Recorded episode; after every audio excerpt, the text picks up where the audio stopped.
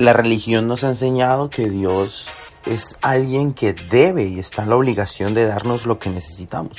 Un Dios de quien podemos obtener algo, siempre. Como si Dios fuera, eh, no sé, un supermercado donde todo está. Como que el único objetivo de Él es suplir las necesidades del hombre. Como cuando tú vas a la tienda y preguntas por lo que necesitas y entonces lo tomas.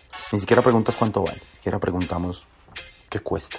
Dios en realidad sí se alegra en que cada persona tenga todo lo necesario, que nada le haga falta. Él ama poder bendecir a sus hijos. Pero hay algo más que Dios ama y es nuestra presencia.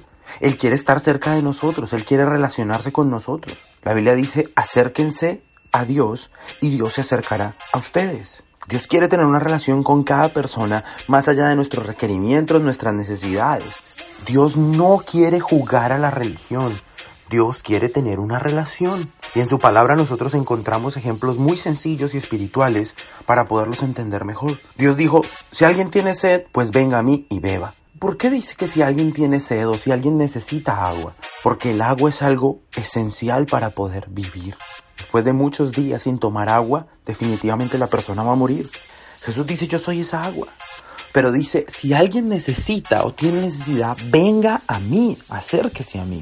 No es una cuestión de Él hacia nosotros, porque Él ya hizo su parte, Él envió a su Hijo, a Jesucristo, a morir en la cruz por nosotros. Ese fue el primer acercamiento de Dios a los hombres, ese fue su paso. El de nosotros ahora es acercarnos a Él, buscarlo a Él. Él también se presenta como el pan de vida. El que tenga hambre, el que tenga sed y se acerque a Él, nunca más tendrá hambre y nunca más tendrá sed. Si estamos cansados y trabajados, dice la Biblia, vengan a mí y yo los voy a hacer descansar. Acercarnos a Dios entonces debería ser una constante en nuestra vida. Pero los acercamientos nuestros con Dios tradicionalmente son por instantes y por momentos. La primera vez que vamos a la iglesia es cuando nos bautizan. Muy seguramente volveremos en una semana al año o dos. Luego haremos los diferentes pasos cuando nos casemos o cuando las personas hacen diferentes otros tipos de actos litúrgicos. Otras veces cuando volvemos a la iglesia es cuando alguien muere.